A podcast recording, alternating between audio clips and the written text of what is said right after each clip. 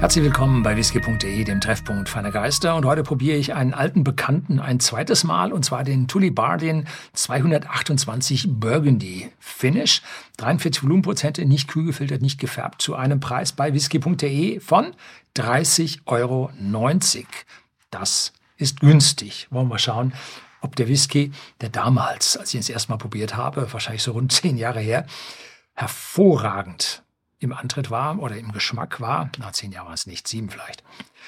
So, schauen wir mal, ob er sich so gehalten hat. Denn in der Zwischenzeit hat es einen Eigentümerwechsel gegeben und damit hat sich auch die Gestaltung der Flasche, nicht der Flasche, der Box und des Labels der Flasche geändert.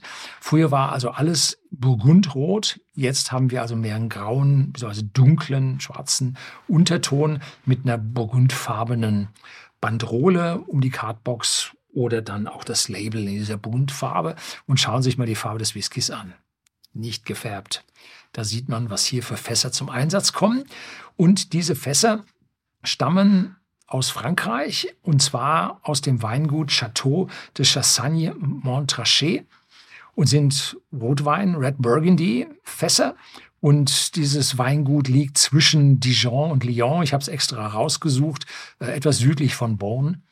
Und gehörte wahrscheinlich demselben Eigentümer wie jetzt diese Brennerei, weil nicht weit entfernt ist der offizielle äh, Sitz der, ja, der Vertriebsgesellschaft und äh, ist ein Steinwurf entfernt, sodass ich nehm, annehme, dass das die Eigentümer sind, die diese Fässer jetzt nach Schottland verschiffen und dort verwenden. Also von den Anfängen dieser Brennerei, die in einem großen Konzern in Schottland waren, dann stillgelegt wurden, ich glaube 1995 oder so, 94, 94. Und dann wurden sie 2003, glaube ich, von Schweizern wieder eröffnet. Dann wurden sie weiterverkauft an irgendwen. Äh, und jetzt, ähm, ja, wurden sie dann an die Franzosen verkauft und die machen hier weiter, haben eine Abfüllanlage dazu gebaut, haben Visitor Center vergrößert, also haben dort einen riesigen Job gemacht. Ich habe die Brennerei besichtigt, hat mir sehr, sehr gut gefallen. So, muss ich noch was sagen? Nee, eigentlich nicht. Und dann gehen wir mal an das Wichtige, probieren wir den mal. Ach ja, hier auf der Bandrole oder auf der Rest der Kapsel sieht man die Zahl 1488. Das ist jetzt nicht das Gründungsjahr der Brennerei. Nee, sondern da wurde ja schottischer Whisky erst 1494 äh, das erste Mal erwähnt. Nein, 1488. Da kam der schottische König äh, James der Vierte kam von seiner Krönung zurück und machte dort mit seinem Tross Halt und kaufte Bier. Und das ist schriftlich überliefert und da hat, weiß man, dass an dieser Stelle vorher eine Brauerei stand und da stammt die Jahreszahl raus. Die Zahl 228 hinter dem äh, oder vor dem Burgundy Finish äh, steht für den Inhalt der Fässer. Und diese Fässer, die im Französischen eigentlich Fü, aber dort äh, Pièces genannt werden, diese Pièces sind dort in dieser Region 228 Liter groß.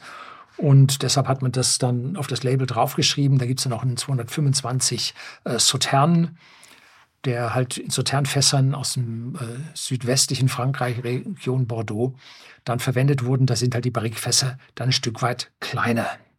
So, jetzt glaube ich, habe ich alles gesagt, was da technisch zu sagen ist. Also, rote Sommerfrüchte. Gut. Fruchtigkeit eines leichten, leichten Weinnote. Vanille kommt durch. Ja, ist Finish, das heißt Erstreifung wahrscheinlich in Ex-Bourbon-Fässern. Da kann die Vanille herkommen, obwohl aus den äh, anderen Fässern kommt auch Vanille raus. Im Hintergrund etwas Würze und es macht einen wirklich alten, gereiften Eindruck, auch wenn er keine Altersangabe trägt und vermute ich mal so sieben, acht Jahre alt sein wird. Und es ist eine leichte aromatische Note drin, vermutlich von diesen französischen Eichenfässern. Und das können Limousin-Eichenfässer sein. Ich will das jetzt nicht sagen, dass das so ist, aber es könnte mir vorstellen, dass welche sind, weil dieser aromatische Geruch eigentlich untypisch wäre für so einen Whisky, es sei denn, es wären andere Fässer mit dabei. wie diese französischen Limousin-Eichenfässer. Ja, cheers.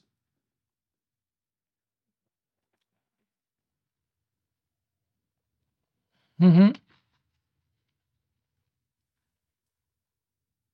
Zunächst ölig-cremig mit einem leichten süßen Hintergrund und dann kommt die Würze durch, prickelt auf der Zunge. Jetzt setzt der Speichelfluss ein. Und wie? Ist der gut? Also da kommt es richtig. Und mit dem Abgang wird er leicht trockener und ja, man hat so einen, so einen Anflug von Eiche, die hier übrig bleibt. Und also wundervoll der Abgang, der jetzt nicht irgendwelche Fehlaromen, Bitterkeit oder irgend sowas bringt. Dafür ist er auch nicht alt genug, sondern einen wundervollen, langen, komplexen Abgang mit Würze und dunkler Fruchtigkeit bietet. Ja. Mhm.